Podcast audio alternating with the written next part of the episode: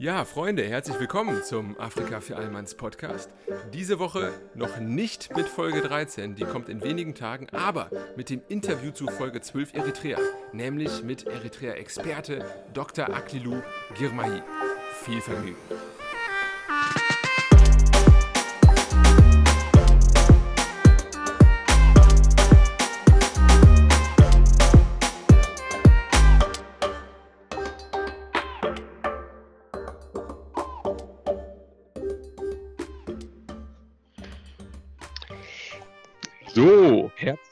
Zum Afrika für Allmanns Podcast.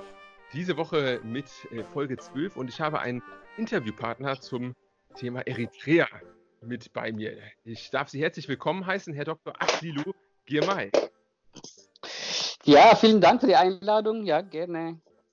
Ich bin ja auf Sie ähm, durch eine klassische Internetrecherche aufmerksam geworden und ähm, Sie sind ja auf äh, vielen Gebieten auch rund um Eritrea äh, äh schon tätig gewesen und auch aktiv. Und ähm, ich dachte mir, da wir ja heute wahrscheinlich über viele Themen sprechen, die jetzt nicht allzu positiv oder nicht allzu äh, stark nach vorne gehen, fangen wir vielleicht mit einem positiven Thema an, nämlich Ihrem Buch. Das ähm, war so ein bisschen der Grund, wie ich auf Sie aufmerksam wurde. Nämlich, äh, Sie haben 2005 schon ähm, ein äh, Buch veröffentlicht.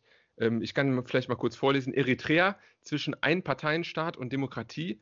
Die Bedeutung der Opposition im Demokratisierungsprozess. Ähm, vielleicht so als Einstieg, was, was war denn damals Ihre Motivation oder wie hat sich das vielleicht auch dann auch in der, in der Zeit seit 2005 so ein bisschen verändert? Also damals war meine Motivation eigentlich, äh, das war ein äh, Dissertationsthema, mein Doktorarbeit-Thema bei der Universität Frankfurt am Main, wo ich auch viel zum Thema Eritrea recherchiert, äh, damals auch geschrieben habe. Und damals wollte ich auch das Thema Eritrea auch verfestigen. Ähm, der Bedarf war eigentlich, äh, es wurden viele äh, Bücher über Eritrea geschrieben, aber nicht zum Thema Demokratie. Mhm. Äh, die Autoren waren auch meistens äh, Europäer, Amerikaner, Ausländer eigentlich.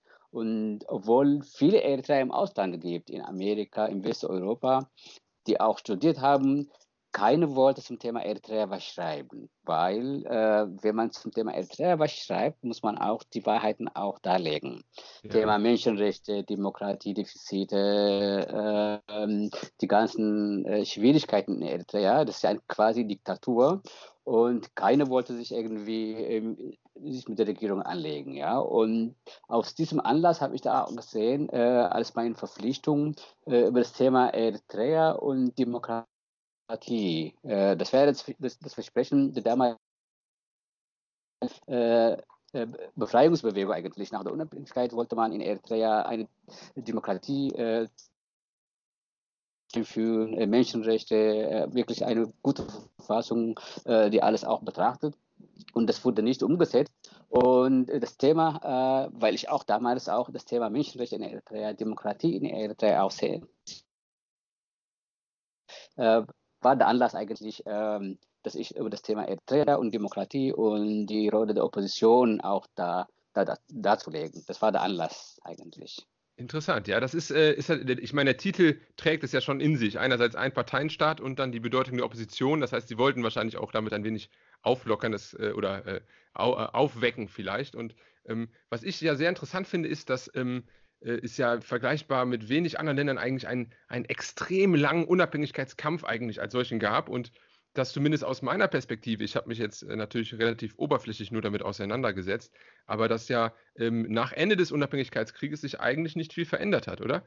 Ist ähm, sogar noch schlimmer, das kann man nicht sagen. Also, äh, wenn man also irgendwie rückblickt, nach 30-jährigen Krieg, also Unabhängigkeit in Eritrea, war ja die Hoffnung sehr groß. Äh, also damals galten die Befreiungsbewegungen als innovativ, stark, modern, emanzipiert, bezüglich der Frauengeschichte ja. äh, auch, weil wenn man bedenkt, in afrikanischen Verhältnissen, auch in europäischen Verhältnissen, fast alle 30 Prozent der Befreiungskämpferinnen und Kämpfer waren Frauen eigentlich. Ja. Oh. Die haben das mitgekämpft im Krieg, sind auch gefallen. Deswegen hat man äh, besonders auch von westeuropäischen, äh, amerikanischen Seite, also ähm, von der Diaspora aus, an Eritrea große Hoffnung gesetzt, ja, für Afrika. Also damals hat man Eritrea alles als Hoffnungsträger für Demokratie, Entwicklung, Innovation betrachtet. Ja. Ähm, und dieses, diese Erwartung wurde auch nach der Unabhängigkeit, nach der Erklärung der Unabhängigkeit auch äh, erwartet, äh, wurde auch versprochen, äh, dass man Demokratie führt, äh, freie Wahlen führt. Und diese Hoffnungen wurden dann später enttäuscht eigentlich. Weil das heißt, wenn man ja. wenn man bedenkt, fast äh, über die Hälfte der Eritreer leben im Ausland. Ja? Über die Hälfte. Also man kann dazu sagen, es sind 5 Millionen Einwohner, was ja nicht viel ist. Ne? Es ist wirklich kein großes Land. Also ich glaube, Ihr Heimatbundesland äh, Hessen hat richtig, mehr Einwohner richtig, als Eritrea. Ja. Ne? Ja, das stimmt, das stimmt, ja, das stimmt, ja. Also wenn man betrachtet und wenn man dann äh, äh, das ist ja so auch die Annahme auch, fast die Hälfte der Menschen leben im Ausland. Das sind auch junge Menschen eigentlich auch. Und besonders seit in den letzten zehn Jahren sind über, äh, das sind äh, also UNO-Zahlen, also keine Schätzungen, äh, das sind ähm, innerhalb von äh, in den letzten fünf Jahren sind über 400.000 junge Männer und Frauen nach Westeuropa. Boah, heftig. Heftig. Das ist schon eine enorme Zahl eigentlich, ja. Und die werden ja auch wieder Kinder Menschen, haben und äh, weitere Nachfahren. Das, richtig, das, das sind ja auch von, von 18 bis zum 35-Jährigen äh, eigentlich, ja. Das ist auch äh, die Zukunft der Eritreas eigentlich, ja. Äh, und wenn man das betrachtet eigentlich, ja, äh, das war ja dann die Hoffnungslosigkeit eigentlich, der Anlass gewesen, die Unterdrückung, äh, dieser unendliche Militärdienst, was Sie vielleicht mitbekommen haben. Natürlich. Ja. Der feiert jetzt gerade, habe ich gelesen, äh, sein Jubiläum nach 25 Jahren. Richtig, das ist so paradox eigentlich, ja. Es ist ja schon, ähm, und das war eigentlich der Anlass eigentlich, dass man an Eritrea große Hoffnung gesetzt hat. Wir hatten auch das Potenzial auch. Viele wollten ja auch damals nach der Unabhängigkeit nach Eritrea zurückkehren. Ah, okay, ähm, ja, das wäre meine nächste ja, Frage tatsächlich. Äh, haben Sie ja, mir schon vorweggenommen. Äh, wenn so eine Unabhängigkeit besteht, da ist doch ein großes internationales Interesse, da sind doch wahrscheinlich auch viele Fördergelder und Programme, sei es irgendwie von IWF oder UN da gibt es doch viele ähm, wahrscheinlich auch ähm, ähm, Möglichkeiten, die das dann hätte auch verändert, verändern, verändern können, oder nicht? Auf jeden Fall, auf jeden Fall. Es gab also viele Programme, auch unabhängig davon auch, vom äh, ausländischen Geldern auch. Äh, auch die Eritreer selbst, die in Amerika leben, in arabischen Ländern leben, äh, hier in Westeuropa leben, wollten auch alles zurück nach Eritrea. Die wollten, äh, einige sind ja, sind ja gebildet, äh, einige haben auch Geld äh, und die wollten alles investieren. Aber die Regierung hat das alles blockiert. Regierung heißt in dem Fall auch die einfach die Unabhängigkeitskämpfer. Die, die jetzige, ganz genau, das ist die gleiche, identisch äh, seit äh, ja, vielen Jahren, seit, mittlerweile seit äh, 37 Jahren mittlerweile. Hm. Und ähm, äh, weil Sie ja sagten, 30 Jahre, das heißt ungefähr in den 60ern ging es los bis in die 90er rein. Äh, die meisten Auseinandersetzungen, die ja auch gerade in dieser Phase stattfanden, waren ja wenn es in der Weltpolitik äh, war, meistens auch, ähm, oh ja, wenn nicht direkt, dann zumindest indirekt beeinflusst von dem ähm, Ost-West-Konflikt, also ähm, Sowjetunion, ähm, USA. Gab es da auch eine ideologische Zuordnung, die Sie sagen würden in diesen Bürgerkriegs- ähm, oder ähm, Unabhängigkeitsbewegungen? Äh, sind die irgendwie politisch zu verorten? Auf jeden Fall. Äh, ja, auf jeden Fall. Die kann man also äh, klar links verorten, äh, kommunistisch angehaucht. Kommunistisch, okay. Das war ja ja, das war die Ideologie auch. Die Annäherung mit den äh, Ostblockländern war sehr groß, äh, obwohl paradox war Äthiopien damals nach 1975, nach, Kaiser, äh, nach dem äh, Abschluss des Kaisers, äh, gab ja diese Militärjunta in Äthiopien, die waren auch kommunistisch eigentlich. Ja? ja. Äh, und diese beiden Lager haben die äh, also die, be, beide haben Kommunismus propagiert eigentlich, ja, beide ah. Lager ah. eigentlich, also eritreische Befreiungsbewegung äh, und der, also das ist äh, das damalige ähm, Militärregime in Äthiopien eigentlich, ja. Das ist ein Paradoxon irgendwie, ne? Paradox, ja, ja, paradox auf jeden Fall. Und die, aber die eritreische Revolution war eigentlich der Vorgänger. Die haben ja schon 1991 begonnen, ähm, ja, diese damalige Befreiungsbewegung auf der Welt, also Algerien, äh, Westafrika, Asien, Richtig. ja, Kommunismus, also äh, Vietnam, Kambodscha und so weiter. Das waren die Vorbilder. Und es gab auch starke Verbindungen ähm, zu China, also äh, Kulturrevolution damals in den 60er Jahren auch. Äh, das waren die Verbindungen, das waren auch die ideologischen Grundlagen auch gewesen, äh, wo dann Eritrea, also die eritreische Revolution, sagen wir jetzt, ähm, wirklich äh, davon überzeugt war, äh, dass man später in Eritrea ein kommunistisches Land oder sozialistisches Land aufbauen wollte. Mit der Zeit, äh, mit dem Ende des Kommunismus, mit der Wende äh, gab es dann äh, Liberalisierungs, äh, ja, wo man auch freie Marktwirtschaft einführen wollte, Demokratie und die ganzen Geschichten mit Menschen. Ja. Aber das ist ähm, offensichtlich noch nicht äh, in dem Maße geglückt wahrscheinlich. Ne? Jetzt ist es ja so, dass ähm, zumindest so aus der äh, Perspektive, äh, wenn man sich die kriegerischen Auseinandersetzungen ansieht, ist es ja eigentlich nur noch mal 1998 zu einem Wiederaufkochen des Konfliktes um die Grenze gekommen und seitdem ja eigentlich äh, äh, Frieden, oder? Eigentlich herrscht doch in diesem Land, wird man, wird man heute sagen, Frieden, oder wie ist das? Stillstand, ja, ja. Also das heißt, ähm, der Premierminister Äthiopiens äh, hat ja die Initiative genommen, äh, 1900 äh, ja, also letztes Jahr, also ja, Jahr 18, Ahmed äh, wo er ne? an die also Macht der, kam, der aktuelle. Ahmed, ganz genau, richtig. Und dann hat er, äh, äh, ist er dann auf die eritreische Regierung zugegangen, dann gab es dieses Friedensabkommen ähm, und äh, also die Grenze wurde äh, aber f- nur für bestimmte Zeit. Und dann nach zwei Monaten ist dann die Grenze wieder zugemacht worden von der eritreischen Regierung, um die Flucht zu verhindern. Ja, viele sind ja, nachdem die Gren- Grenze offen war, viele junge Menschen, Familien sind einfach nach Äthiopien äh, übergesiedelt. Also quasi noch mehr als sonst auch Noch schon. mehr als ich glaube, es ist sonst. fliehen ja quasi permanent trotzdem. Permanent, aber noch schlimmer. Also das heißt, also im, äh, letztes Jahr im August waren es fast Familien. Das heißt, Dörfer sind einfach entwurzelt worden. Familien sind einfach weggegangen eigentlich. Ja, und das ist dann noch schlimmer ge geworden. Und deswegen hat dann die eritreische Regierung die Grenze von sich aus äh, geschlossen. Und das, das, in Eritrea hat sich eigentlich äh, innenpolitisch nichts geändert, ist noch sogar noch schlimmer geworden. Äh, die Repressionen sind noch stärker. Ähm, zuletzt wurden, vielleicht haben äh, fast über 20 äh, katholische Kliniken und Hospitäle zugeschlossen und auch verstaatlicht von der Regierung. Äh, mit der Begründung, es gab keine Begründung, aber das war ein Racheakt äh, an die katholischen Bischöfe, an die eritreischen katholischen Bischöfe, weil sie im Osten im Pastoralbrief, äh, das, übrigens das dritte Mal überhaupt, äh, die Regierung aufgefordert, aufgefordert, aufgefordert haben, Demokratie, Menschenrechte einzuführen und auch ähm, das Land auch zu re- liberalisieren eigentlich, ja. Und das war sozusagen die Racheakt gewesen äh, an die ja. katholische Kirche. Es, sind- es, ist ja, äh, es nimmt ja einen sehr großen Stellenwert an, die, äh, gerade auch die katholische Kirche. Ich weiß nicht, ich habe jetzt immer gelesen von der eritreisch-orthodoxen Kirche.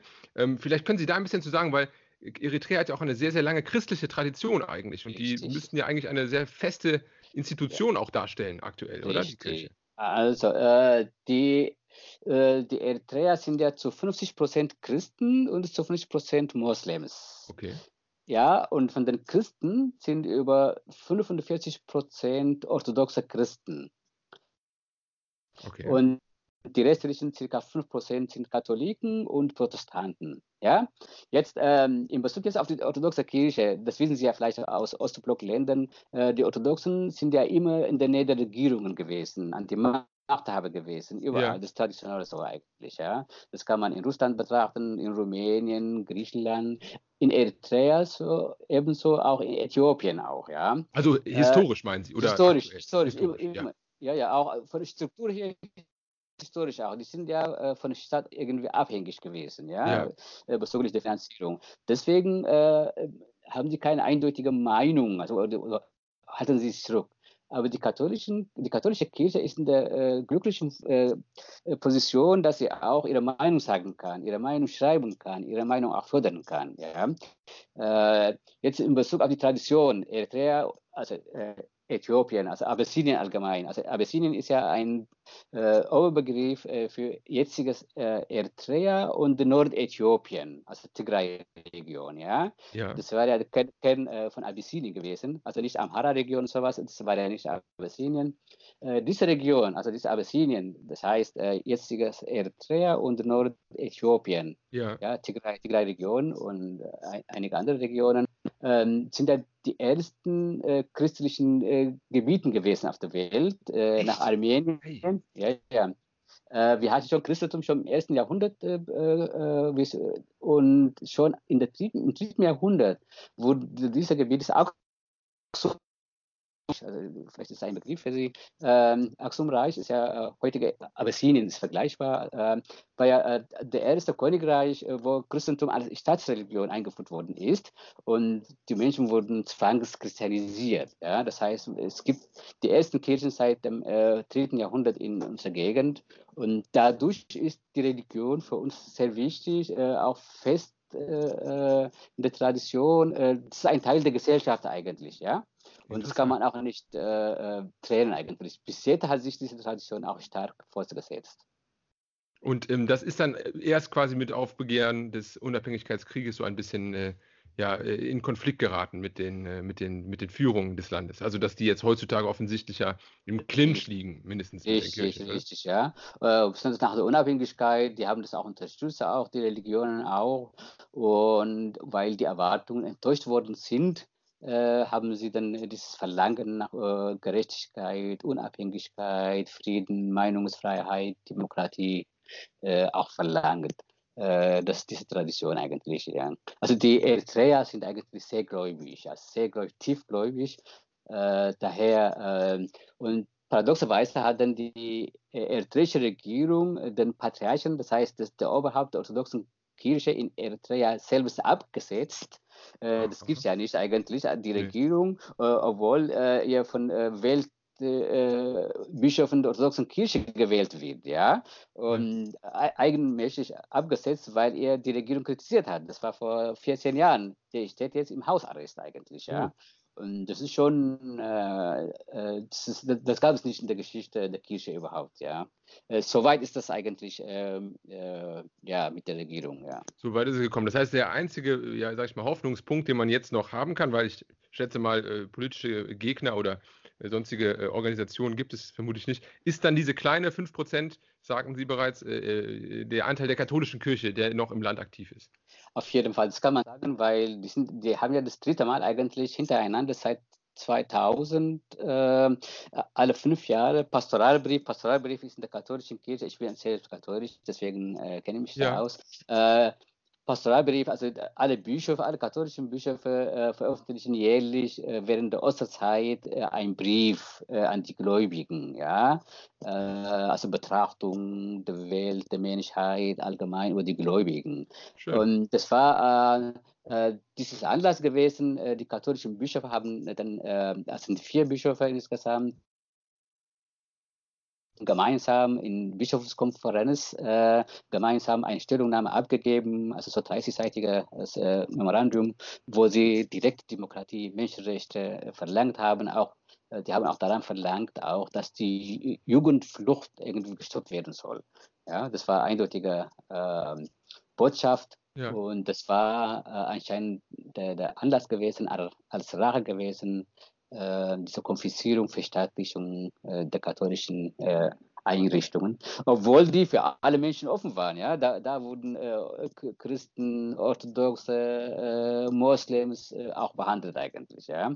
Äh, wenn man bedenkt, äh, Eritrea ist ja kein Deutschland, wo alles im Überfluss ist. Ja? Die nee. Versorgung ist ja also minimal, das war Minimalversorgung für Menschen eigentlich. Ja?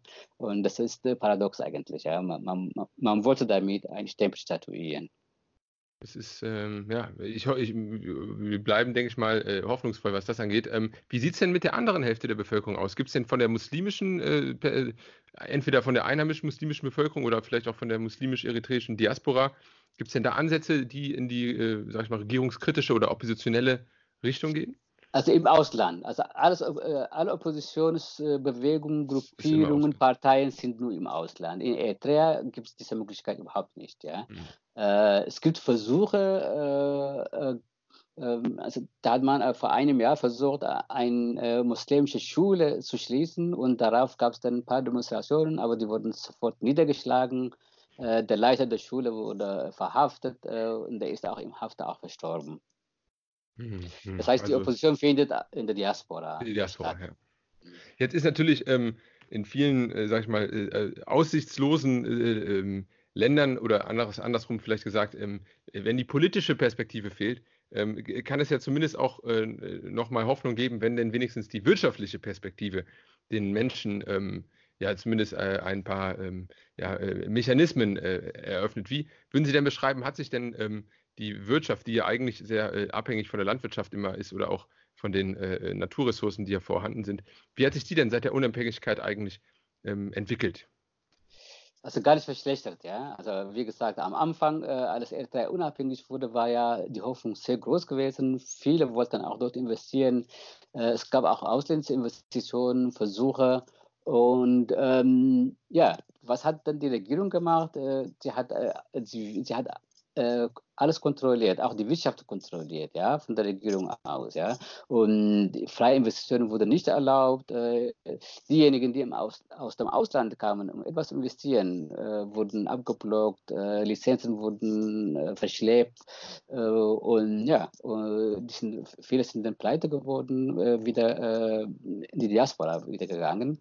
Und für ausländische Investoren, also Firmen oder Staaten, die wollen ja auch Garantien haben, ja, diese Bürgschaften auch haben. Ja, ja Vertragssicherheit. Und, ne? Vertragssicherheit, richtig, ja. Und das, das gibt es ja nicht eigentlich. Ja. Gibt es nicht. Also man kann auch, ja. Äh, also wenn jetzt mal ein dummes Beispiel, wenn man sich ein Haus kaufen möchte in irgendwie Massawa oder Asmara, ähm, äh, Gibt es denn irgendwie Notar oder wie würde das vonstatten gehen? das wird da überhaupt, also für einen Ausländer wird es nicht erlaubt eigentlich, ja, auch für einen Eritreer wird es auch nicht erlaubt.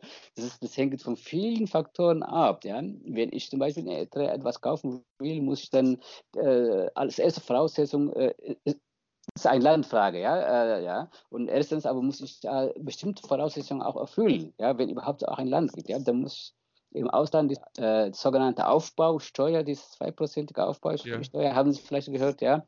Das ist, äh, äh sagt man, Diaspora-Steuer, Auf, Aufbausteuer. Ja? Äh, das muss man auch rückwirkend auch bezahlen, ja. Äh, wenn man 20 Jahre hergelebt hat, muss man rückwirkend auch aus Deutschland auch äh, bezahlen. Äh, die sind ja clever, die, die leben ja auch hier und die, die verlangen dann äh, Lohnabrechnung. Ja? Dann hm. sehen sie, ja, 2%, äh, dann rückwirkend alles zurückbezahlen. Und das sind viele Sachen auch eigentlich. Ja? Das heißt, es gibt nur Hindernisse eigentlich, ja? etwas zu investieren, ähm, äh, tätig zu werden. Die wollen eigentlich alles kontrollieren. Das ist die Maxime eigentlich. Ja? Sozusagen, ähm, äh, dieses ist Kontrollfreak sind das eigentlich. Okay. Also die wollen alle Lebensbereiche kontrollieren. Ja? Äh, auch Familien werden kontrolliert. Ja? Äh, es gibt äh, wie in der ehemaligen DDR auch äh, Familienmitglieder auch, die auch ihre Mutter, Vater, Geschwister auch spionieren. Ja? Äh, das heißt so Stasi-Methoden richtig. Stasi-Methoden, ganz ja. genau, ganz genau. Spitzel gibt es auch hier im Ausland auch. Also die wissen ganz genau, äh, was ich gemacht habe. Akil Gürmay, was hat er am Wochenende gemacht? Ich bin ja aktiv, bekannt. die wissen ganz genau, wo ich was vorgetragen habe, was ich gemacht habe, was ich geschrieben habe. Am Wochenende gab es äh, in Frankfurt auch eine Demonstration, da war ich auch ein Teil davon, auch mitorganisiert. Also die wissen alles eigentlich. Ja? Also jetzt muss man vielleicht dazu sagen, Sie sind ja auch selber aktiv ähm, für die äh, Opposition in der Diaspora. Ne? Das ist auch, auch, auch das, das ja auf jeden Fall, ja auch. Äh, und diejenigen, die auch im Ausland leben, haben auch Angst eigentlich auch aktiv zu werden, weil sie die Befürchtung haben, wenn sie am Flughafen in Asmara ankommen, sofort verhaftet zu werden. Mhm. So eine Blacklist und ja. Äh, ist das denn, äh, also äh, haben Sie nochmal, ähm, ja, ich meine, das ist ja auch ein sehr hohes Risiko, aber sind Sie auch nochmal diese, ähm, dieses Risiko eingegangen, nochmal zurückzureisen in der jüngeren Vergangenheit? Nee, überhaupt nicht. nachdem mein Buch veröffentlicht worden ist, also nicht mehr. ich war zuletzt im Jahre 2004, bevor mein Buch veröffentlicht worden ist. Ja. Das war das letzte Mal und ja, das ist ein sehr hohes Risiko. Man ist dann sofort verschwunden. Ohne Anklage, ohne Verfahren, Gerichtsverfahren, wie die anderen äh, Minister, äh, Funktionäre vor 20 Jahren auch. Äh, die sind verschwunden, keiner weiß, wo die sind. Das heißt, die haben quasi damals abgewogen, ähm, will ich etwas für meine ähm, Mitmenschen oder mein Land äh, machen und äh, werde laut oder ich schweige und äh, kann quasi weiterhin nach Hause fahren. Ne? Das ist Richtig, so. das war, weil meine Eltern da haben auch damals gelebt, also mein Vater lebte immer noch, mein Bruder auch. Äh, das war äh, die Abwägung eigentlich, ja. Und ich kann, äh, dann, ich kam dann zu der Entscheidung, ich kann nicht mehr schweigen. Hm. Hm. Das war der Anlass eigentlich. Eigentlich. Wie würden Sie sagen, ähm, ist das generell in der, weil jetzt gerade auch seit 2015 ist natürlich die eritreische Diaspora, Entschuldigung, äh, in Deutschland ja sehr stark angewachsen. Ähm, wie ist das ähm, Common Sense? Ist das, äh, sind Sie da alle einer Meinung, dass es äh, über das, was Sie jetzt schildern, oder ist da auch so ein wenig eine, eine, eine geteilte Stimmung innerhalb der, der eritreischen Bevölkerung? Also das kann man so sehen, ja. Also es gibt ja, es gibt Anhänger der Regierung. Ob die es gewollt äh, das machen oder ungewollt, ich weiß es nicht, oder aus Eigeninteresse. Äh, es gibt auch äh, eine, eine, mehr, ja, eine große Gruppe auch, die schweigt eigentlich, ja, aus Furcht, ja. Aber in der Wohnung, äh, privat, äh, ja, äh, alle kritisieren die Regierung hm. eigentlich, ja. Alle kritisieren das, ja. Ähm, aber es gibt wenige Menschen, also das heißt verhältnismäßig wenige Menschen, die laut ihre Meinung sagen wie ich, oder es gibt auch andere, auch viele auch. Ähm, aber seit einem Jahr, zwei Jahren hat sich so eine Bewegung entwickelt, äh, enough is enough, ja, auf Englisch, ja, also enough, okay. äh, genug ist genug. Ähm, das ist so eine Bewegungswelle, äh, wo in verschiedenen Veranstaltungen in Nordamerika, in Westeuropa, ähm, äh, in Australien, äh, wo Menschen sich auch äh, wirklich trauen, ihre Meinung zu sagen und zu sagen, genug ist genug, enough is enough, auf eritreische Akil ähm, so ein symbolträchtiges äh, Wort ähm, äh, neben der alten äh, Opposition, politischen Opposition. Ja, es trägt sich irgendwie alles Wähle äh, hinein. Und ähm, also die Mehrheit, also äh, innerlich äh, sind die überzeugt, ja. Also die Stimmung auch äh, Eritreer, die in Eritrea gewesen sind, äh, die fragt, ähm, ja, die Menschen haben genug eigentlich, das sagen die auch in Eritrea, äh, aber versteckt sicher, klar. Ja, ja. Und was dazu kommt, ist auch seit ein äh, paar Monaten gibt es auch ein ähm, äh, Oppositions-Satellitenfernsehen, was in Eritrea versendet wird. Das, oh. das, wird auch dort empfangen, ja. Und die Menschen gucken das an, versteckt, heimlich, ja, per Satellit. Und die Regierung versucht immer wieder, das auch technisch irgendwie zu zerstören, ja. Äh, aber das gelingt nicht oft, ja. Und das, ist, das sind zwei Fernsehsender, die dort auch live senden, also per Satellit, ja, äh, live senden und von der Oppositionsbewegung Kommentare abgeben und sowas. Und das, das trägt auch dazu bei, eigentlich, dass die Stimmung in Eritrea anders ist momentan, weil es gab ja damals keine in Eritrea gibt es kein Internet, es wird äh, alles kontrolliert, ja, damit die Leute keine äh, Zugänge zu internationalen Medien haben. Ja, ja ich habe auch gelesen, wie fast keine Smartphones, das ist gar nicht verbreitet. Ne? Also. Ja, ja, die Geräte gibt es, ja, die, die, kann man kaufen, aber es gibt kein Internet, ja. Ah, oder so rum, ja gut, klar, ja, ja, ja, das auch nichts. Ja. Die, die, die, kontrollieren ja alles, ja, die haben ja Angst, dass es irgendwie von außen äh, etwas übertragen wird, was der Regierung nicht gewählt. Und äh, die Stimmung äh, ist jetzt äh, besser, ja, also es ist gekippt äh, und die, ja, äh, die Frage ist jetzt die Verbindung äh, zwischen Diaspora und Eritrea. Also genau, das wäre nämlich meine Frage. Kriegt das denn überhaupt irgendjemand mit in Eritrea, wenn Sie hier oder andere Enough is Enough Bewegungen ähm, initiiert werden? Das muss ja, also das Ziel muss doch eigentlich sein, dass das die einheimische Bevölkerung als Motivation quasi mitbekommt, oder? Richtig, das, das ist das Ziel eigentlich, ja, das ist das Hauptziel eigentlich. Und diese Sender jetzt haben dazu beigetragen, äh, dass das, äh, diese Stimmung, diese Enough is Enough auch dort ankommt. Äh, das wird auch angeschaut, auch ähm, alle Versammlungen, Kundgebungen werden, aber, werden auch dort auch übertragen, werden auch gerne gesehen, werden auch erwartet eigentlich. Ja? Das ja. heißt, die Frage Phase ist, muss man jetzt abwarten.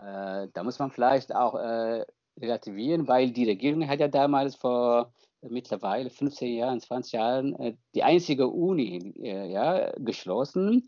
Ja, und es die gibt keine Uni mehr in ganz Eritrea. Ja, ja, die, die, haben ja das geschlossen, weil die, die, Studenten damals auch also eine Bewegung begonnen haben für Demokratie, Menschenrechte, wurden alle, äh, die Uni wurde geschlossen. Die haben dann so, so Colleges äh, eingerichtet, okay. äh, die, die äh, interessant, ja, die von ehemaligen Generälen, Befreiungsbewegungen, als Professoren. Geleitet werden, kontrolliert. Ja, ja, ja, ja. Also, die sind so, so, so Dekane und sowas, ja. Die, die kontrollieren ganz oben. Es gibt Lehrer, klar, also äh, äh, Lehrbeauftragte oder Dozenten und sowas, aber die werden von diesen Leuten Geheimdienste oder Generäle geleitet, ja, um die Menschen äh, ruhig zu halten, ja. Und das Quasi ist, äh, Militärschulen, kann man schon so sagen. Militärschulen, ganz genau. Ja, zumal auch, das Abitur wird ja auch in einer Militärschule in Sauer auch, äh, das wird ja auch dort abgehalten. Das ist, am, äh, das ist die zweitgrößte Stadt, oder? Und das ist die Flagge jetzt. Äh? Das ist die zweitgrößte Stadt, äh, Massawa, ne? Am, ähm, Ja, also, äh, Ma- Massawa, also Karen Massawa, ja, aber äh, diese Sawa ist das Sawa, nicht Massawa. ah, Sauer, okay, Entschuldigung. Das ist als ein Militärausbildungsplatz, äh, wo die Regierung geschaffen hat, äh, wo diese Militärdienste stattfinden. Okay. Da findet auch die Ausbildung statt. Ja? Und äh, paradoxerweise, äh, wenn die in der 11. Klasse sind, werden alle Schüler äh, in diese Einrichtung geschickt. Aus und ganz Eritrea, komplett.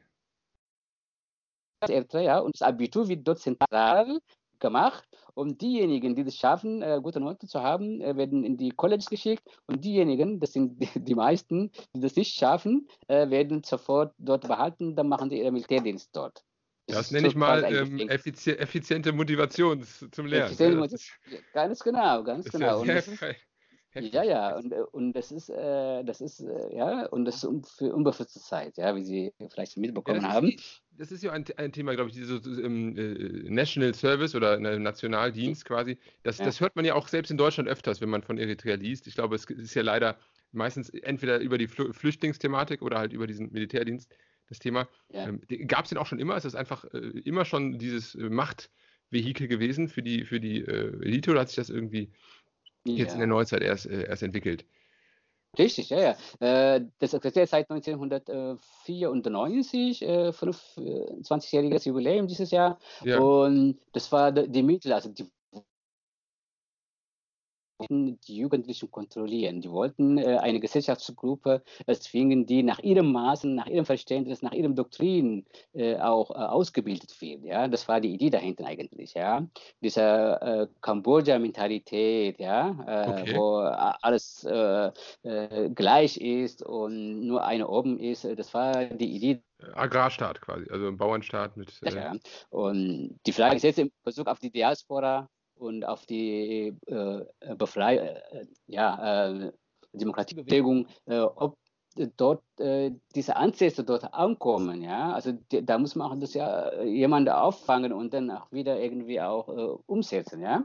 mhm. Äh, die meisten die sind ja im Militär ja eigentlich, ja, also diese Jugendlichen, die das auch vertragen können, ja. Die Eltern werden es ja nicht schaffen, auch körperlich das zu machen.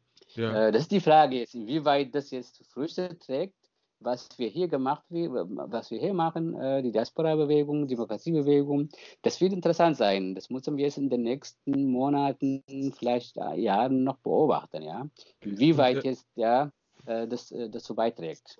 Und unabhängig jetzt von, der, von dem Effekt, den so eine Bewegung ähm, auf die Diaspora im Inneren von Eritrea hat, wie äh, schätzen Sie ein, was gäbe es noch für Möglichkeiten? Ich meine, äh, ist natürlich äh, äh, jetzt zumindest aus deutscher Perspektive oder europäischer Perspektive von Seiten der Institutionen hier ähm, Druck ausüben. Ich meine, es ist natürlich naiv zu sagen, man würde jetzt da einmarschieren oder sowas, das ist, wird wahrscheinlich nicht passieren, aber was wären denn realistische äh, Möglichkeiten, mit denen von außen ähm, Eritrea noch ähm, irgendwie beeinflussbar wäre? Also oder? das ist äh, realistisch, was wir von der EU, richtig, was wir von der EU oder von Deutschland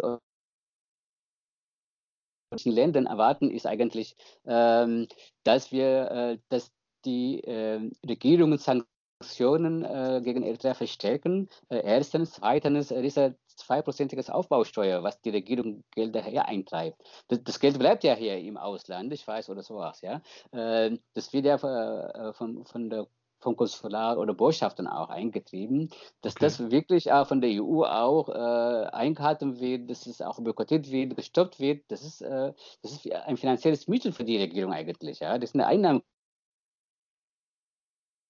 Dadurch finanzieren sie ihre ähm, äh, Sicherheitsapparate, ja? Im, ob Ja. das im Ausland oder im Inland auch, ja, dass das irgendwie trockengelegt wird. Das, das, ist, äh, das wäre eine realistische Forderung eigentlich von uns, das zu machen. Ähm, äh, anderes äh, Sanktionen auch, wirtschaftliche Sanktionen.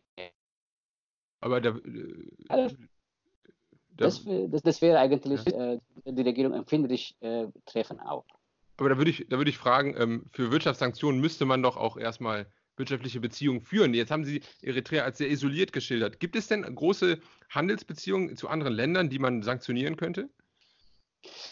Also, Eigentlich, also es gibt ja, ähm, also mit Kanada, also nicht Kanada, also eine kanadische Firma äh, ähm, äh, macht dieser äh, äh, Goldvorkommen wird, wird von denen gefördert. Äh, äh, und also es gibt so ein paar Strukturen mit arabischen Ländern, Emiraten oder sowas auch. Aber äh, im Grunde genommen eigentlich keine äh, Kontakte eigentlich sozusagen, ja. Das ist isoliert, ja, alles, ja. Und ähm, wenn man irgendwie solche äh, Unternehmen irgendwie äh, ja, daran hindern würde, ja, dann wären auch die Einnahmenquelle äh, irgendwie äh, trocken und die Regierung hätte weniger Möglichkeiten, äh, an Devisen zu kommen, ja. ja. Und äh, das wäre eine Maßnahme gewesen. Okay, Wenn man heißt, bedenkt, äh, ja. die meisten Eritreer leben ja von der Diaspora-Geldüberweisungen, ja. Ah, okay. Das heißt, ja, ja, ja, ja, Rücküberweisungen und das sind also Milliarden, ja. Also wenn man bedenkt, über zwei Millionen Eritreer im westlichen Hemisphäre äh, überweisen Gelder an die Eltern, Geschwister, Verwandte, was auch immer, ja. Davon ja, leben ja. ja die Eritreer. Ja, ja, 1000 Euro und, pro Person, dann sind wir ja schon bei Milliarden, ja, das ist. Milliarden, richtig, ja. Also pro Jahr, also pro Person 1000 Euro, das ist schon, das sind Milliarden, ja. Und davon leben die auch, davon leben die auch die Menschen auch gut in Eritrea die Regierung hat auf dieser Seite eigentlich ihre Sicherheit. Ja? Es gibt keine Hungerskatastrophen in Eritrea äh, verglichen mit okay, anderen das ist ja, schon mal ja, ja, weil, aber das, das, hängt aber, das ist nicht das, das Verdienst der Regierung, sondern das Verdienst der eritreischen Diaspora eigentlich, okay. ja. Jeder überweist an die Eltern, an die Geschwister Gelder eigentlich, ja. Und das ist äh, äh, diese Verbindung eigentlich, ja. Auf der anderen Seite ist es gut, ja. Äh, auf der anderen Seite äh, hält es auch das Land auch stabil eigentlich, ja. Ja, natürlich. Äh, ja, und das sind halt diese Ambivalenz eigentlich, ja, wie man es schwierig da auch äh, eine Stellungnahme abzugeben bezüglich jetzt äh, der Stabilität der Menschen, damit sie äh, was Natürlich, essen. wenn keine Medien oder keine äh, Internetzugänge existieren, ist es ja auch nur Schätzung, die man wahrscheinlich vornehmen kann. Ne? Richtig. Aber wahrscheinlich ist das wirklich das, also das erlebe ich jetzt ja öfters, da ich in meinem Format ja auch äh, viele andere äh, Länder betrachte, die auch sehr, sag ich mal, isoliert sind von, von der Außenwelt in vielen Punkten. Jetzt Swasiland, Eswatini war eins. Ähm, dass ja oftmals vielleicht auch so ein bisschen die Hoffnung auch geknüpft werden kann an die Technologisierung. Also ich weiß nicht, inwiefern man von außen äh, das Internet jetzt ähm, steuern könnte, dass es dort äh, zur Verfügung stünde, aber zumindest ähm, äh, es wird ja irgendwann auch dorthin vordringen. Also ich glaube, man kann es ja nicht komplett aufhalten. Ne? Das heißt, einen technologischen Fortschritt wird man ja irgendwann bemerken können schwierig, also solange die Regierung das selbst kontrolliert. Ja, äh, die Internetzugänge müssen ja von der Regierung äh, äh, in Infrastruktur gebracht werden, installiert werden, gefordert werden. Ja, solange das nicht geschieht, ja, dann wird es wirklich schwierig, ja. Das heißt, auch die äh, Regierung hat nicht, nicht selbst, das wäre jetzt meine Unterstellung, dass die Regierung für sich selbst Internet hat, aber das nicht an die Bevölkerung weitergibt. Ja, ja, sie hat, sie hat diese Einrichtungen äh, sogar im Jahre 1995 hat Siemens einen großen Auftrag gehabt äh, bezüglich der Telekommunikation. Die haben Telekom, alle Infrastruktur auch gebaut. Dann Aha. später von, ja, ja, ja, ja. Und sogar äh, Siemens hat dazu auch beigetragen, diese Sicherheitsaspekte, Kontrolle, Spione, auch so die modernste äh, Infrastruktur auch installiert. Dadurch werden alle Telefonate nach Eritrea abgehört, kontrolliert und so was. Ja. Die Regierung hat hat all diese Einrichtungen eigentlich, ganz modern, aber das gibt nicht weitergegeben äh, an die Bevölkerung. Mhm. Das heißt, es, wenn die Regierung das blockiert, ist es schwierig auch äh, für die Menschen, das auch zu bekommen, damit sie auch vom Außen Kontakt haben. Unsere einzige Hoffnung ist eigentlich jetzt, dass diese Diaspora-Satellitenfernsehen oder Kommunikationsmittel Eritrea erreichen vom Außen.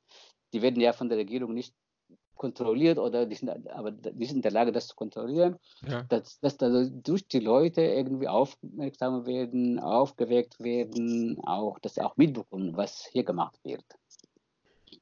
Ja, sehr, sehr verzwacktes Thema. Ich glaube, das ist, äh, bis man das mal durchdrungen hat äh, im Ganzen und dann auch das, das ist ja auch etwas, was äh, man muss sich ja immer zwingen. Ich, ich wette, Sie haben da ja auch, äh, ich meine, Sie sind, haben Sie gesagt, Sie sind katholisch, aber ähm, es ist ja auch nicht einfach, da einmal auch hoffnungsvoll zu bleiben und positiv bei diesem Thema. Es ist ja etwas sehr, sehr Negatives einfach. Ne? Es ist Richtig, richtig, ja. Also wenn man bedenkt, also das, also das ist ein langer Prozess eigentlich. Das geht nicht von heute auf morgen, das, das viele Jahre dauern, ja. Äh, erstens, äh, was man äh, auf der anderen Seite die Hoffnung verliert, ist, äh, dass viele Jugendliche immer noch das Land verlassen. Ja? Die sind ja die Hoffnungsträger eigentlich, ja? die Studenten, ja? das sind die Intellektuellen. Ja. Ja, ja. Äh, die wandern ja alle aus. Ja? Wer soll denn äh, diese, diese Bewegung, diesen Wandel tragen? Ja? Das ist die, die eine Frage. Und die zweite ist eigentlich auch die Möglichkeiten für die Opposition sind die kaum vorhanden, überhaupt nicht vorhanden. Ja? Und das ist die zweite Sache eigentlich. Ja? Äh, deswegen sagt man manchmal, ach Gott, äh, wird es irgendwann gut gehen. Ja. ja. Äh, ich meine, äh, wie vielleicht jetzt mal ähm, ein bisschen um den äh, Zoom, den wir jetzt auf Eritrea ein bisschen rauszuholen. Ähm, ich, Sie sind ja auch Politikwissenschaftler. Wie sehen Sie denn im Vergleich jetzt ähm, zum Beispiel äh, zu Eritrea auch die umliegenden, ähm, ja, ich will nicht sagen Failed States, aber zumindest diese großen Krisenstaaten, beispielsweise in Somalia oder auch jetzt im Nordsudan, der ähm, aktuell in einer, groß, in einer, großen Krise sich befindet. Gibt es denn da Parallelen oder äh, auch Verbindungen zwischen, zwischen diesen Ländern oder wie erklären Sie sich so ein bisschen diese, diese großen Probleme, die in dieser Region einfach ja, ähm, äh, ich meine, Äthiopien war ja auch lange Zeit eigentlich ein, ein, ein, Sorgenkind und ist jetzt langsam mhm. erst im, im, im, Begriff aufzu, aufzusteigen. Ähm, ähm wie, wie, wie betrachten Sie das in den letzten Jahren, diese, diese Krisen in dieser Region? Also sehr, äh, ganz schwierig. Also Somalia gilt ja, wie Sie gesagt haben, als Failed State. Äh, und das, das, seit 30 Jahren eigentlich vom Bürgerkrieg zu Bürgerkrieg, von äh, verschiedenen Strömungen, Bewegungen, äh, hat sich Somalia überhaupt nicht erholt. Ja? Äh, bezüglich äh, Sudan ist auch noch so ein Fall. Ja? Das sind also viele internationale Akteure, die die daran kein Interesse haben. Das ja, sozusagen gilt ja alles reich an äh, Rohstoffen, ja. ja unermesslich, ja. Also, äh, ein riesiges Land, ne? Ja riesiges Land und ja, also da haben also alle internationalen Akteure, also ob Amerika, Russland, äh, andere äh, Interessierte, haben eigentlich kein Interesse daran eigentlich, ja, dass es Stabilität kommt. Äh, und die, die, die, die, Betroffenen, die Machthaber äh, bekriegen sich gegenseitig. Ja? Wer hat denn die Macht eigentlich? Ja? Dadurch kommt das Land eigentlich nicht in Ruhe. Äh, auf der anderen Seite, also wenn man Eritrea betrachtet, äh, unsere Hoffnung oder meine Hoffnung ist eigentlich, äh, an diesen Staaten ist ja äh, der, der Staat an sich äh, gefallen, besteht nicht mehr, also theoretisch, ja. Also, ja ähm, äh, der Zusammenhalt ist auch nicht so groß, ja. Aber was wir haben, wir als Eritreer, ob im Ausland, äh, Inland, Opposition äh, oder Pro-Regierung, wir wollen alle unsere nationale Einheit bewahren eigentlich. Also es gibt äh, keine weiteren Unabhängigkeitsbewegungen innerhalb Eritreas. Nee, das, das, das, das auf jeden Fall nicht. Und äh, alle wollen Eritrea äh, beisammenhalten äh, als politische Einheit. Und ähm, dieses Gefühl eigentlich, wir wollen doch äh, äh an 1991 fortfahren. Ja. ja. nach der Unabhängigkeit, wo wir aufgehört haben eigentlich, ja. Und jeder will äh, auf diese Weise oder andere Weise äh, auch da weitermachen. Und das ist äh, unsere Stärke eigentlich, dass wir. Ja, das stimmt. Äh, ja, ist, ich meine, so stimmt. Somaliland innerhalb Somalia ist ja auch wieder, äh, ne, überall wird sich abgespalten, aber das ist wahrscheinlich das Alleinstellungsmerkmal ja. Eritreas. Richtig, ja, also Clans abgespalten, jeder hat seine Gruppe in Somalia, äh, in Südsudan, Äthiopien auch, genauso, ja. Aber was wir, unser Plus ist eigentlich, wir wollen Eritrea als Einheit äh, behalten und wir wollen auch da weitermachen, wo wir aufgehört haben eigentlich. Das ist unsere Hoffnung eigentlich. Jetzt, ob das im, Ausland, Diaspora oder in Eritrea ist, äh, da knüpfen wir die Hoffnung an und dass wir irgendwie da weitermachen. Ähm, wir haben auch eigentlich, das ist auch dadurch entstanden äh, in der Unabhängigkeitsbewegung äh, Krieg in den 30 ja. Jahren, wo äh, die das, äh, das Gefühl äh, der Nationalität stärker geworden ist. Ja? Also jetzt Nationalität oder äh, nicht Nationalismus, Nationalismus nicht in, negativen Sinne, sondern im positiven Sinne. Wir als eritreische Identität wollen gemeinsam unabhängig werden, für ja. Ungerechtigkeit kämpfen. Also dieser Zusammenhalt existiert immer noch eigentlich. Das ist unsere Hoffnung. Das ist interessant. Ist, ich meine, ähm, ich, vielleicht ist mir die Geschichte noch nicht in dem Maße bewusst. Sie sagten es ja eingangs, ich äh, habe so ungefähr die osmanische Kolonialzeit und dann später die italienische Kolonialzeit vor Augen. Ist denn dieses Gebiet immer schon auch zusammenhängend gewesen oder wie erklären Sie sich, dass das so ähm, ja, uneingeschränkt sich immer äh, alle auf dieses gesamte Gebiet Eritrea beziehen und nicht wie in anderen Ländern, dass sich da kleinere Teile von nochmal abspalten?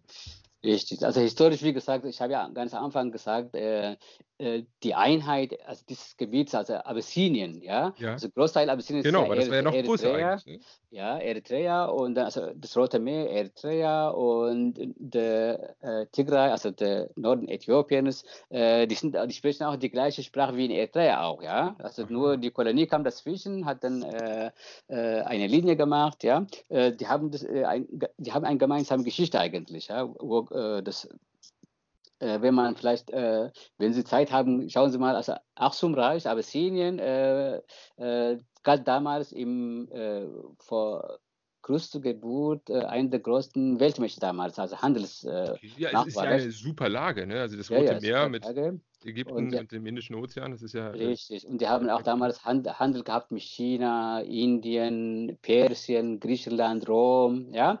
Und dadurch hat sich da, damals das Land entwickelt. Äh, wir haben äh, als erstes Land überhaupt Afrikas unsere äh, Schriftzeichen gehabt. Wir haben auch die gleichen Schriftzeichen, schreiblich. Und also historisch ist es gewachsen eigentlich, ja. Und dann äh, Christianisierung, äh, dann die Befreiungsbewegung später. Also es gibt es Zusammenhang, Gibt viel Hochkultur Zeit, vielleicht, ne? Was den Leuten noch bewusst ist dann wahrscheinlich, ja, ne? ja, eine Hochkultur, der seit fast 4000 Jahren existiert eigentlich, ja. Ja. Dieses Zusammenhalt, diese Existenz, äh, ja, äh, gibt auch den Menschen auch Halt eigentlich, ja. Also nicht wie künstlich äh, zusammengebaut äh, vor 200 Jahren oder Nee, nee, so. nicht wie viele afrikanische ja Länder, die dann auf der Landkarte richtig. Gezeichnet das, wurden. ja. Ja. Ja, das ist interessant. Ähm, jetzt ähm, sagten Sie ja bereits, Sie sind aktiv und machen viel. Was, was wären denn Möglichkeiten für beispielsweise interessierte Hörer, die jetzt sagen, ja, ich möchte mich zu dem Thema nochmal näher befa befassen oder möchte ähm, beispielsweise äh, da äh, unterstützend tätig werden bei ähm, äh, Organisationen ähm, in dem Fall. Wie, was würden Sie denen raten? Wie könnte man sich da auch als Deutscher, das ist ja ein Format, was sich auch auf der deutschen Sprache dann vermutlich an viele Deutsche richtet, ähm, wie, was für Möglichkeiten gibt es da? Ja, also besonders im Sommer, ist ja jetzt mittlerweile ist leider jetzt vorbei. Im Sommer gibt es ja vier Veranstaltungen zum Thema Eritrea. Es gibt Festivals äh, im Raum Frankfurt. Also Frankfurt gilt ja Frankfurt ist, glaube ich, so eine große, da, da, da ist viel. Ne? Ich meine, ich Ja, sah das auf ihrer Website auch, äh, katholische Gemeinde, äh, eritreisch-katholische Gemeinde Frankfurt. Das ist Ganz so, genau. Auch die vielen Oppositionsgruppen sind auch hier heimisch. Äh, viele Veranstaltungen werden weltweit hier in Frankfurt gemacht. Ähm, wir hatten, wie gesagt, ähm, wir machen, es sind zwei, drei Festivals. Äh, so Anfang August hatten wir auch ein Festival in Frankfurt an der Universität Frankfurt. okay. Äh, und dieses Wochenende gibt es auch noch ein Festival. Äh, Festival in dem Sinne, Diskussion zu Thema Eritrea, Beteiligung, sind die zivile Gesellschaften auch aktiv. Ähm, es gibt auch viele Jugendliche, die hier aufgewachsen sind, auch. Äh, die machen auch viel zum Thema Eritrea, Ja, Veranstaltungen, Informationen. Also es gibt vieles eigentlich, ja. Wenn man die Websites betrachtet, äh, da kann man auch Connections haben und dann auch Fragen auch stellen oder äh, ja, Fragen auch beantwortet bekommen. Ähm, also besonders im Sommer. Und es gibt auch so Abend äh, verschiedene Vortragsreihen auch. Ich habe, dieses Jahr habe ich nicht viele gemacht, aber letztes Jahr habe ich äh, viele Vor Vortragsreihen auch gemacht, verschiedene Regionen äh, in Deutschland. Also es gibt viele, die das so machen. Und da kann man auch aktiv werden, denke ich mal, oder Informationen auch holen oder sowas, ja. ja, Und ja, konkret kann man auch mit Personen Kontakt haben und dann, äh, ja, je nachdem, nach Informationen fragen, äh, ja. Ja, super. Dann würde ich das auch äh, einfach äh, in die Linkliste mit äh, Mhm. packen. Vielleicht äh, können Sie mir noch so ein, zwei ähm, äh, Links zum äh, Enough is Enough geben und dann würde ich das mit, mit einspeisen. Das ist, ja, man muss vielleicht auch jetzt gerade die Zeit nutzen, weil ich meine, Eritrea ist ja jetzt immer öfter auch in den, in den Nachrichten. Ich habe immer das gute Beispiel eines guten Freundes, den ich früher immer als sehr, sehr, oder den halte ich immer noch als sehr kompetent, aber von dem ich dann erfuhr, als er meinen Podcast hörte, dass er Länder wie Benin oder so noch nie gehört hat. Ähm, da muss man sich ja auch glücklich schätzen, wahrscheinlich für Eritrea, dass die jetzt zumindest in der Wahrnehmung gerade stattfinden ne? und dass man das vielleicht nutzt, die Gunst ähm, der Stunde, um dafür ein wenig ähm, ja, äh, Mitstreiter zu gewinnen, die einem da helfen im, im Kampf gegen Auf den Einheitsstaat. auf jeden Fall, ja. ja. Ja, super. Äh, vielen Dank auf jeden Fall. Das war ja äh, ein sehr ähm, äh, lockeres, ähm, aber auch wirklich informatives Gespräch. Und ähm, äh, bei Zeiten, vielleicht haben Sie Lust, ich betreibe ja diesen Podcast in dem Maße, dass ich die Länder alphabetisch quasi durchgehe. Ähm, wenn Ihnen da auch nochmal späteren, zum späteren Zeitpunkt beispielsweise bei Somalia oder der Sudan äh, nochmal selber, wenn Sie da Lust haben, nochmal äh, näher darauf einzugehen oder vielleicht auch jemanden haben in Ihrem Bekanntenkreis, ähm, den Sie mir dazu empfehlen können, bin ich natürlich auch sehr dankbar und ähm, ja, bedanke mich aber auf jeden Fall schon mal für Ihre Zeit und ähm, wünsche Ihnen dann ähm, ja, äh, alles Gute weiterhin und einen schönen Restfreitag. Ja, vielen Dank. Äh, vielen Dank auch für die Einladung, äh, für die Möglichkeit, dass ich auch äh, dazu, dazu was beitragen kann. Und in Zukunft ja, können Sie gerne jederzeit mich anrufen, schreiben, kontaktieren und für weitere Informationen. Ja. Vielen Dank. Ja. Alles klar, und, danke Herr Dr. Gemay und äh, bis auf bald. Ja, viel Erfolg auch für Ihre Arbeit. Ja. Dankeschön. Ja, gerne. Tschüss. Tschüss.